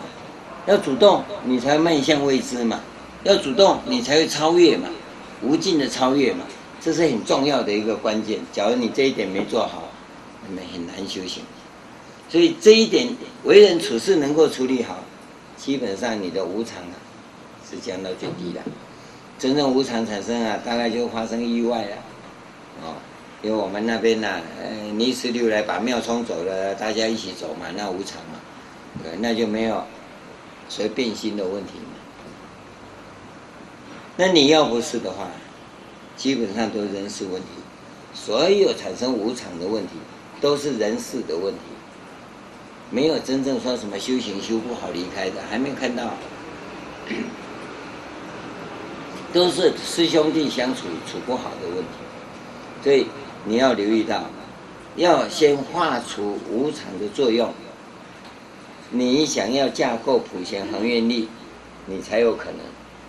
不管是身心性解也好，或者刻骨铭心的，有的就是要闭关，啊闭关，啊，还有的人就一直拜忏，有的一直诵经，有的一直禅修。啊还有的是，一直念佛，都可以，没有说不行，都可以。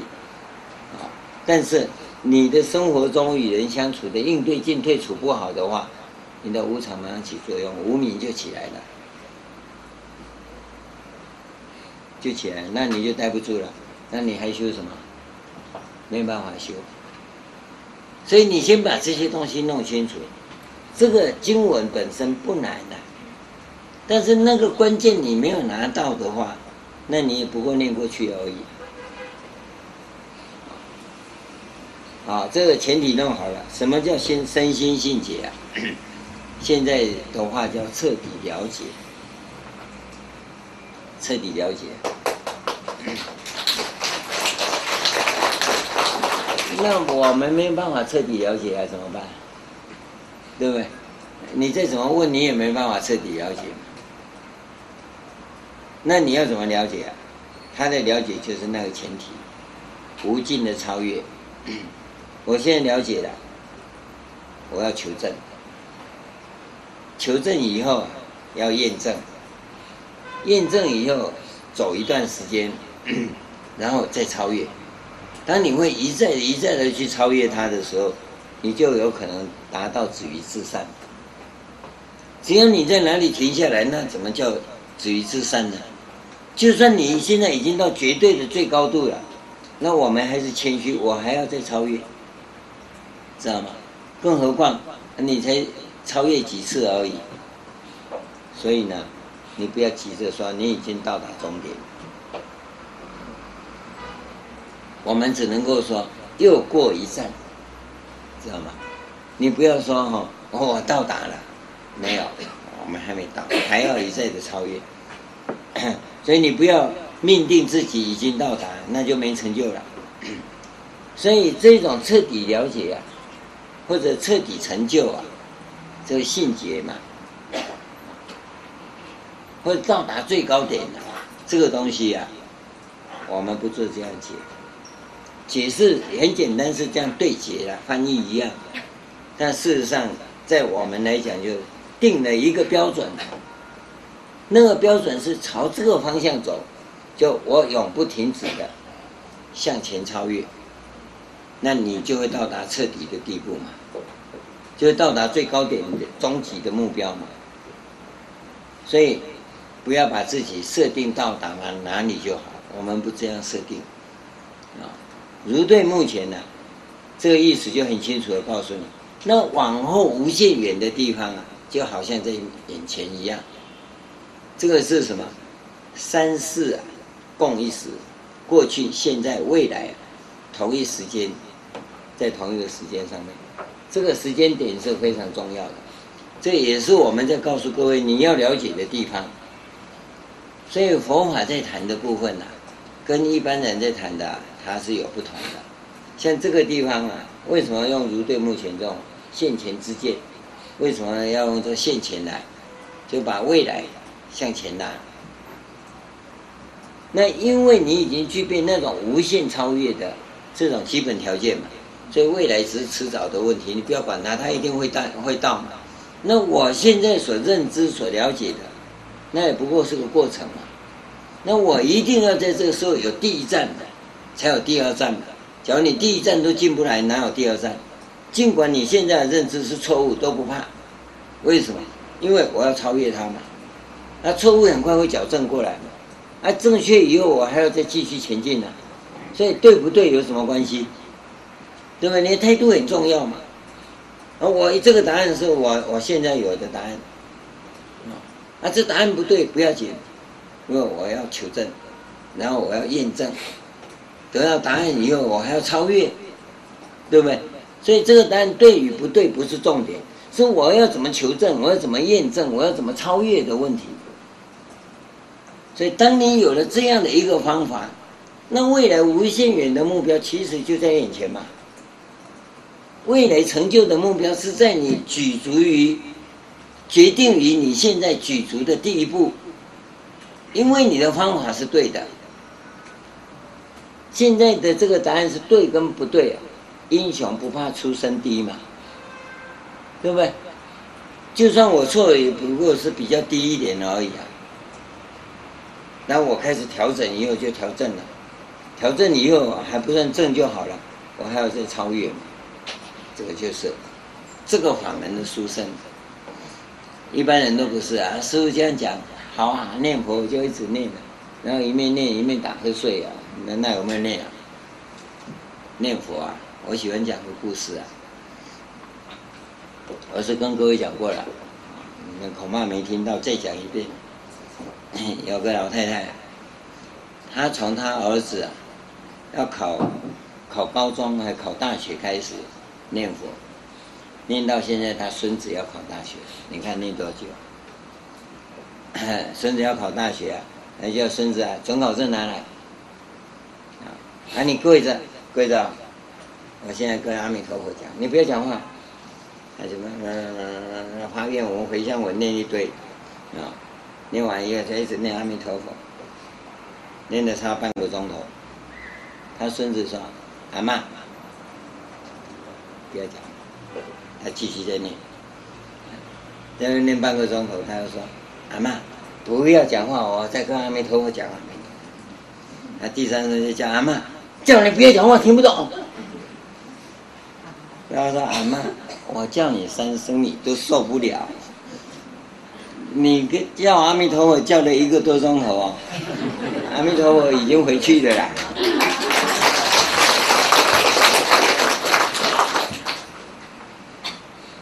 你说这种念佛有效吗？那对于一个哈老农夫、老功夫、老工人呢，心里的安慰寄托有效，因为他生活单纯嘛，那念阿弥陀佛了，阿门，阿门，阿弥陀佛是一样，差不多了，反正对他们来讲都一样，他只是心里的安慰而已，那就好了嘛。啊，他不恐惧，人生就过得很美啊。可是你要跟他讲真理啊，他就头大了。所以我们对这种人，通常是不跟他讲。好好念念阿弥陀佛，功德无量。好，你会上品上升，他心花怒放，回去就很好睡，又梦到阿弥陀佛。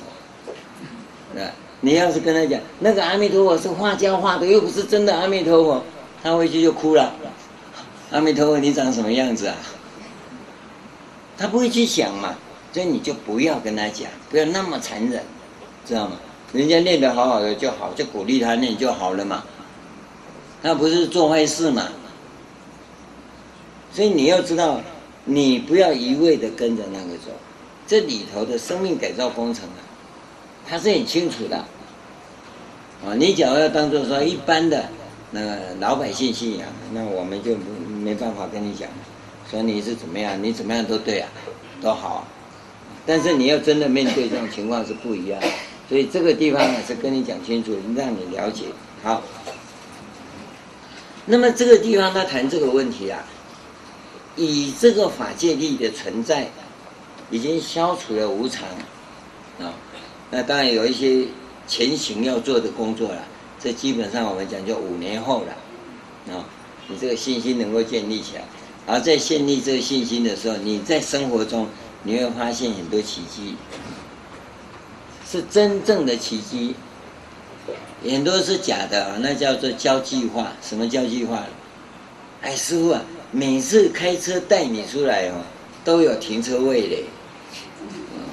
啊，我常常找不到停车位，可是每次带你哦，你看位置就在等你嘞。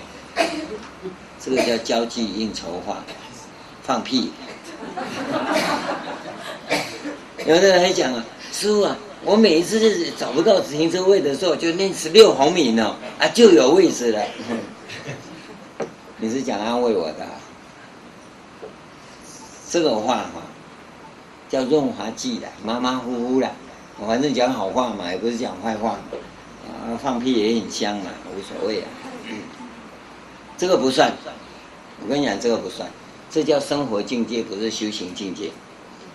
真正的修行境界是不可能的事，你要求他，他兑现。我在多伦多啊，办了一次法眼海会，一个月，每天晚上我讲经啊，倒数第三天的时候啊，然后跟大家讲，我说我们讲一个月了，那是五月初。五月初的时候，我跟大家讲说就要结束了。我们这个法会成功与与不成功，我们来验证一下。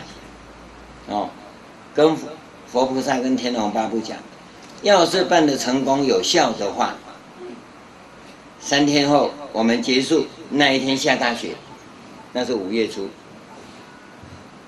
五月二号结束。我说我是这样讲的，啊，你们去看看，五月二号下不下雪？那一天是万里无云，一片星云都没有。第二天天气开始变，第三天起床一片白茫茫。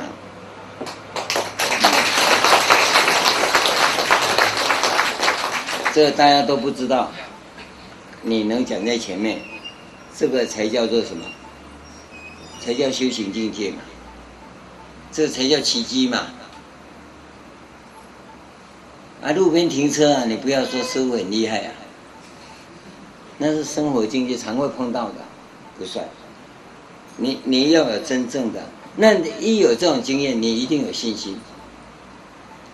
那这个是在帮你架构那普贤和愿力的部分，要留意到这一点。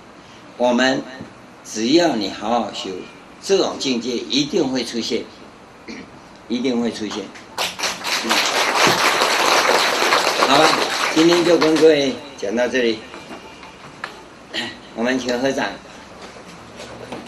我此普贤殊胜行，我此普贤殊胜行，无边胜福皆回向，无边胜福皆回向，普愿沉溺诸众生，普愿沉溺诸众生，速往无量光佛刹，速往无量光佛刹。南无普贤王菩萨摩诃萨。